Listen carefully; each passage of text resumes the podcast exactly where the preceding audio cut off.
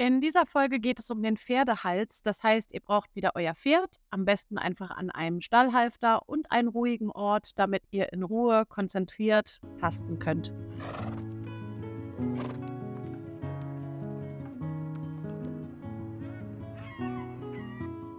Moin aus Norddeutschland. Mein Name ist Laura Nettelbeck. Ich bin Pferdeosteopathin und Trainerin und ich hoffe, dich mit diesem Podcast ein bisschen an die Hand nehmen zu können, um dir Mut zu machen, dich noch genauer mit deinem Pferd zu beschäftigen, schon kleine Unterschiede wahrzunehmen, dich weiter einzufühlen und dein Pferd noch besser lesen zu können, um damit auch eure Beziehung weiter zu stärken. Viel Spaß mit dem Mehrschwung Podcast. Nachdem ihr ja jetzt alle Profis seid im Abtasten des Pferdekopfes, geht es nun an den Pferdehals. Und hier wird es auch schon etwas komplizierter, weil wir hier nämlich nicht so viele Knochenpunkte haben, beziehungsweise nicht so eindeutig zu ertastende Knochenpunkte, wie wir sie am Kopf eben mit dem Nasenbein zum Beispiel hatten. Und darum als allererstes einmal wieder die Übersicht. Guckt euch den Hals eures Pferdes mal genauer an. Also wenn ihr euer Pferd vielleicht gerade irgendwo angebunden habt, geht einfach mal ein, zwei Schritte zurück und guckt euch den Pferdehals von der Seite an an, guckt euch den Verlauf an. Und ähm, dazu eine wichtige erste Info, weil mir in meinen Seminaren sehr häufig auffällt, dass das viel nicht bewusst ist. Die Halswirbelsäule läuft eher am unteren Teil des Halses. Also eben nicht oben am Mähnenkamm, sondern eher an der Unterseite des Halses entlang. Im oberen Bereich, also beim Mähnenkamm, sind dann Muskeln, Bänder, Faszien und meistens auch die ein oder andere Wassereinlagerung, wenn das Pferd gut im Futter ist. Wir starten oben im Genick. Da habt ihr ja bereits als Ende des Schädels das Hinterhaupt ertastet, also die knöcherne Struktur, die zwischen den Ohren des Pferdes liegt. Und da ist das Ende des Schädels, das heißt, in dem Bereich beginnt dann die Halswirbelsäule. Und die Halswirbelsäule besteht aus sieben Halswirbeln und hat dabei zwei besondere Wirbel, die auch deshalb nochmal besondere Namen haben, nämlich der Atlas, der erste Halswirbel, und Axis, der zweite Halswirbel. Die haben sowohl eine besondere Form als auch eine besondere Funktion. Und ähm, diesen Atlas können wir ganz gut ertasten, beziehungsweise die Atlasflügel, die seitlich zu ertasten sind auf beiden Seiten. Hm, ich finde immer, dass der Atlas mit seinen Flügeln, wenn man von oben drauf guckt auf Anatomiebildern, sieht es so ein bisschen aus wie ein Schmetterling, der quasi hinter den Ohren sitzt. Ein sehr großer Schmetterling, ein großer knöcherner Schmetterling. Und diese Atlasflügel eben, wie gesagt, können wir seitlich ertasten. Das heißt, wenn ihr eben jetzt wieder am Kopf eures Pferdes steht, legt wieder eine Hand ans Halfter, wie beim Abtasten des Kopfes ja auch, damit ihr den Kopf nicht abbekommt, falls das Pferd mal eine plötzliche Bewegung macht. Und dann, wir stehen auf der linken Seite des Pferdes, die linke Hand legt ihr ans Halfter und mit der rechten Hand tastet ihr dann vom Genick, also vom Hinterhaupt, dem Bereich zwischen den Ohren, fahrt ihr auf eurer Seite ein kleines Stück herunter am Ohr entlang.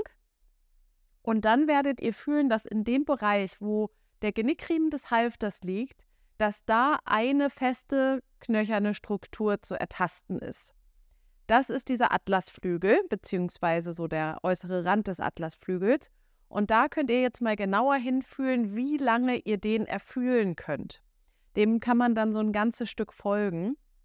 Und zum einen hat man damit immer schon mal so ein Gefühl, wie der Atlasflügel, also oder wie der gesamte Atlas dann da so liegt anhand dieses Atlasflügels, wie viel Bewegung da überhaupt möglich ist. Die, die, der Abstand ist unterschiedlich zwischen Unterkiefer und Atlasflügel, also wie viel Raum da überhaupt ist. Ähm, die Winkelung des Atlas ist unterschiedlich je nach Pferd. Und vor allem bekommt ihr ein Gefühl dafür, wie groß diese Halswirbel des Pferdes sind. Es ist beim Pferd ja einfach vieles doch immer noch etwas größer als man so denkt.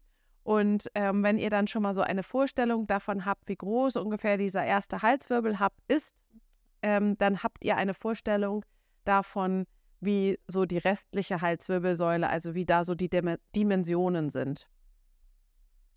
Ähm, der Bereich ist vor allem interessant, weil da natürlich drumherum Muskulatur ist. Das heißt, ähm, da kann es zu vielen Verspannungen kommen. Der knöcherne Bereich, auch hier wieder, der darf fest sein. Drumherum soll eben die Muskulatur locker sein. Ich finde es immer wieder hilfreich, sich beim Abtasten ganz, ganz bewusst zu machen, in welchem Bereich man gerade unterwegs ist. Also macht es auf jeden Fall nicht mit zu viel Druck, sondern tastet euch vorsichtig mit der flachen Hand durch diese Bereiche. Wenn ihr euch jetzt vorstellt bei euch selber, wir sind jetzt in dem Bereich hinterm Ohr, im Prinzip sozusagen ein kleines Stück hinterm, unterm Ohrläppchen und ähm, hinterm Unterkiefer. Also das ist ja eben auch ein Bereich, der auch bei uns empfindlich ist. Auch bei uns ist es so, dass wenn man in dem Bereich so ein bisschen vorsichtig mit der flachen Hand rumdrückt, merkt man, dass es in einem Bereich etwas unangenehmer ist. Und da ist auch bei uns der Atlas mit seinen Atlasflügeln. Die sehen beim Menschen etwas anders aus als beim Pferd. Aber grundsätzlich, die Struktur ist eben auch so vorhanden. Beim Pferd könnt ihr jetzt mal mit eurer rechten Hand weiter den Hals entlang fahren, in diesem Bereich ruhig wirklich so am Mähnenkamm entlang. Und dann, finde ich, kann man ganz gut fühlen, dass da oben es sich noch fester anfühlt. Und wenn ihr dann einfach mal so ein bisschen weiter fahrt am Mähnenkamm entlang, merkt man, finde ich, dass sich die Strukturen anders anfühlen.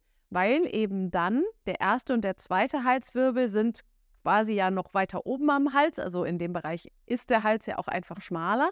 Und dann geht die Halswirbelsäule in so einem sanften Schwung eher runter Richtung unterer Halsbereich und dann ja irgendwann vorm Schulterblatt, ähm, beziehungsweise geht dann hinter das Schulterblatt, gehen dann die Halswirbelsäule in die Brustwirbelsäule über. Aber eben wie gesagt, die weiteren Halswirbel kann man eher im unteren Bereich des Halses, also etwas oberhalb der Drosselrinne. Die kennen wahrscheinlich die meisten von euch, weil das diese Rinne am unteren Hals ist, wo ja auch die Drosselvene fließt, wo der Tierarzt Blut abnimmt. Das heißt, ähm, wenn ihr jetzt eben da oben lang fahrt, ihr wisst jetzt, wo der Atlasflügel zu ertasten ist, den könnt ihr fühlen, dann fahrt ihr mal mit der flachen Hand weiter am Mähnenkamm entlang und dann merkt ihr eben, wie gesagt, da noch so diese festere Struktur und dann irgendwann fühlt man, finde ich, dass da nichts Knöchernes mehr darunter ist, sondern dass es dann eben Band, Muskel, ähm, Fett, Faszien und so weiter Strukturen sind. Ja, das heißt, ähm, da geht eben dieser Schwung nach unten und ähm, das ist auch der Punkt, wo bei den Pferden der falsche Knick entsteht. Also der falsche Knick, den wir natürlich als vernünftige Pferdebesitzer nicht wollen, weil ich hoffe, dass niemand sich das jetzt hier gerade angehört, der sagt, yay, ich liebe Rollkur. Ich liebe es, wenn mein Pferd nicht richtig atmen kann und nicht richtig sehen kann und ich es mit Gewalt auf die Brust ziehe. Denn dadurch entsteht der falsche Knick. ähm, weil eben dann in diesem Bereich der erste und der zweite Halswirbel haben so ein besonderes Konstrukt und danach geht es in die, ich nenne sie mal normalen anderen Halswirbel über. Da kann man es dann gewaltvoll knicken. Sollte man nicht, kann man aber leider. Und ähm, darum entsteht eben, wie gesagt, an dieser Stelle im Übergang zweiter, dritter entsteht dann dieser ähm, falsche Knick. Und Darum merkt man eben, dieser zweite Halswirbel der Achsis ist relativ groß und hat nach oben so von der bildlichen Vorstellung her sowas wie so eine Art Kamm. Ähm, das heißt, der geht noch eben so ein bisschen weiter nach oben, hat dann oben ja auch noch mal einen Schleimbeutel, weil da dann das Nackenband verläuft. Und darum ist in dem Bereich auch häufig etwas mehr Spannung. Es gibt Pferde, bei denen bei jeder Bewegung immer das Nackenband wie so hin und her springt ähm, das ist eben auch immer ein Zeichen von viel Spannung in dem Bereich. Und dann könnt ihr jetzt einmal, um ähm, der Halswirbelsäule weiter zu folgen, fahrt ihr mal ähm, diese Linie weiter, einfach mit der flachen Hand von oben kommend, der Bereich des Atlas, Achses und dann langsam nach unten Richtung Drosselrinne. Eben wie gesagt, oberhalb verläuft dann die Halswirbelsäule. Und wenn ihr da mehrmals mit sanftem Druck entlang streicht, also erstmal merkt ihr ja schon, wie euer Pferd reagiert. Würde es jetzt wegzucken oder so, wisst ihr schon mal, dass es schmerzhaft ist im Hals und dass sich da im Zweifelsfalle irgendwo Blockaden verstecken. Ähm, wenn euer Pferd das gerne mitmacht, dann könnt ihr den Druck ein ganz kleines bisschen erhöhen. Und dann merkt ihr am unteren Hals so eine leichte Berg- und Talfahrt. Und das sind die Übergänge der Halswirbel zueinander seitlich, die wir ertasten können. Und da merkt man eben auch, wenn da jetzt beim Pferd zum Beispiel eine Blockade ist, dann ist ganz häufig darüber der Bereich, also die, die Muskulatur und so, ist so das ganze Gewebe so ein kleines bisschen aufgeschwemmt. Also man sieht es dann schon, wenn man sich den Hals anguckt, dass dieser Bereich ein bisschen prominenter ist, ein bisschen deutlicher zu sehen. Und das ist häufig ein Hinweis ähm, darauf, dass sich in dem Bereich eben eine Blockade versteckt. Es kann aber auch sein, dass ein Pferd sich im Hals verspannt und sich daraus eine Blockade entwickelt. Also es macht Sinn, sich den Pferdehals immer wieder möglichst genau anzugucken und eben darauf zu achten, dass gar nicht erst irgendwo irgendwelche Ungleichmäßigkeiten entstehen, irgendwelche Beulen oder festen Bereiche, und das könnt ihr eben feststellen, indem ihr euch den Hals genau anguckt oder eben indem ihr ihn mit der Hand abfahrt und damit dann spürt, wie sich die Bereiche anfühlen. Je nachdem, wie sehr eure Pferde bereit sind, sich auf die Situation einzulassen, dann könnt ihr auch mal ganz langsam den Hals abfahren und euer Pferd dabei ganz genau beobachten. Ruhig mit nur auch wieder ganz wenig Druck und das Pferd dabei ganz genau angucken und auch dann werdet ihr feststellen, dass es bestimmte Bereiche gibt, in denen das Pferd auf einmal so mehr in sich reinfühlt. Also das merke ich bei den Behandlungen ganz häufig, dass wenn ich schon sehe, in dem Bereich scheint eine Blockade zu sein, weil ich eben sehe, dass da die Halsbeweglichkeit nicht so gut gegeben ist, dann fahre ich den Hals ab, gucke das Pferd dabei genau an und genau in, an der Stelle ähm, ist es dann häufig so, dass die Pferde das Auge zumachen, abkauen, also eben irgendwie so ein Signal zeigen von, ja, da stimmt was nicht. Wenn ich das eben sanft mache. Wenn ich jetzt diesen Bereich mit viel Druck abtasten würde, dann würden sie eher das Auge aufreißen und sagen, au, ja, da stimmt was nicht. Ich finde halt immer die sanfte Variante liegt mir ein bisschen mehr. Ähm, ist natürlich ähm, äh, Geschmackssache. Ich finde das sanfte, freundliche generell etwas netter.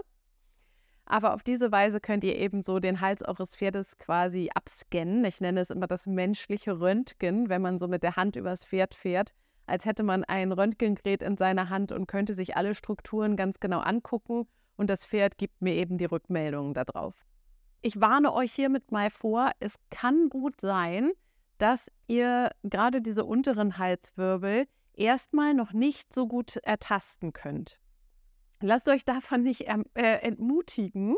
Genau, ich möchte euch ermutigen. Ihr sollt euch nicht entmutigen lassen, sondern macht es einfach mehrmals und irgendwann erahnt ihr das erste Mal so einen Übergang und dann wisst ihr, wonach ihr sucht. Tastet am besten auch mal auf den beiden Halsseiten eures Pferdes. Häufig kann man es auf der einen Seite besser ertasten als auf der anderen Seite und er tastet es auch mal bei anderen Pferden, denn man kann das auch bei jedem Pferd etwas unterschiedlich gut ertasten. Grundsätzlich ist es natürlich bei einem schmaleren, trockeneren Pferd, sag ich mal, also wenn ich jetzt irgendwie mal, um es plastisch zu machen, einen eher einen älteren Holsteiner Wallach habe, kann ich mit Sicherheit die Halswirbelsäule besser ertasten, beziehungsweise gerade diesen unteren Bereich, die, die Übergänge zueinander, als bei einem durchtrainierten, voll im Training stehenden Andalusier. Nur um jetzt mal so zwei unterschiedliche Hälse zu nehmen. Aber eben, wie gesagt, es ist wirklich dieses, es einfach zu üben, es mehrmals zu machen. Sie haben alle eine Halswirbelsäule. und ihr werdet sie auch immer besser finden. Man muss es eben, wie gesagt, einfach ein paar Mal machen und dann hat man es das erste Mal gefühlt und dann kriegt man eine Idee dafür. Das Gleiche, eben auch das Ertasten diese, dieses Atlasflügels, das ist auch super spannend, das mal bei verschiedenen Pferden zu erfüllen, um eben auch dann wieder ein Gefühl dafür zu kriegen, wie verläuft der, wie groß ist der, ähm, wie ist so der Abstand in dem Bereich und so weiter. Bei einem kleinen Pony zum Beispiel ist der natürlich eher wirklich unterm Halfter, bei einem großen Pferd ist er eher so im Bereich am hinterm Halfter, aber in dem Bereich auf jeden Fall werdet ihr ihn finden. So, so viel dann auch schon wieder für diese Folge. Wie gesagt, ich halte es ja jetzt anfangs erstmal knapp, damit ihr meine Stimme nicht zu schnell überhabt. Außerdem finde ich es eben wichtig, erstmal in dieses Fühlen reinzukommen. Also ne, nehmt euch eben kleine Aufgaben vor, aber lieber das bei mehreren Pferden ertasten, dass ihr es bei euren Pferden eben wirklich ganz genau fühlen könnt, weil darauf können wir eben dann immer weiter aufbauen, damit ihr euch dann auch weitere Strukturen ertasten könnt, weil es eben je nach Pferdebereich, also Körperbereich, leichter oder schwerer ist, eben Knochenpunkte oder einzelne Strukturen zu erfüllen. Und die Knochenpunkte sind dabei natürlich schon die leichteren Strukturen, weil es feste Bereiche sind, die wir suchen. Und wenn man sich dann eben noch mehr durch die Muskulatur und so weiter tastet, wird es prinzipiell schwieriger, da Bereiche voneinander abzugrenzen. Aber dafür brauchen wir eben diese Knochenpunkte als Orientierungspunkte. Darum ist es so wichtig, dass ihr da wirklich ganz genau euer Gefühl schult. Gut, ich wünsche euch viel Spaß beim Ausprobieren. Freue mich natürlich über euer Feedback und, das muss man ja auch immer noch dazu sagen, über Bewertungen dieser Serie, die ich hier gerade poste. Und darüber werde ich mich sehr freuen. Und generell natürlich, ähm, wenn ihr mal in meinem Online-Shop www.mehrschwung.shop vorbeiguckt oder wenn ihr schon alles gekauft habt, was es da gibt, dann erzählt es weiter, denn dieser wunderbare kleine Shop ermöglicht es mir eben, solche Projekte wie gerade diese kleine Serie zu machen. Also, tschüss und schöne Grüße aus Norddeutschland.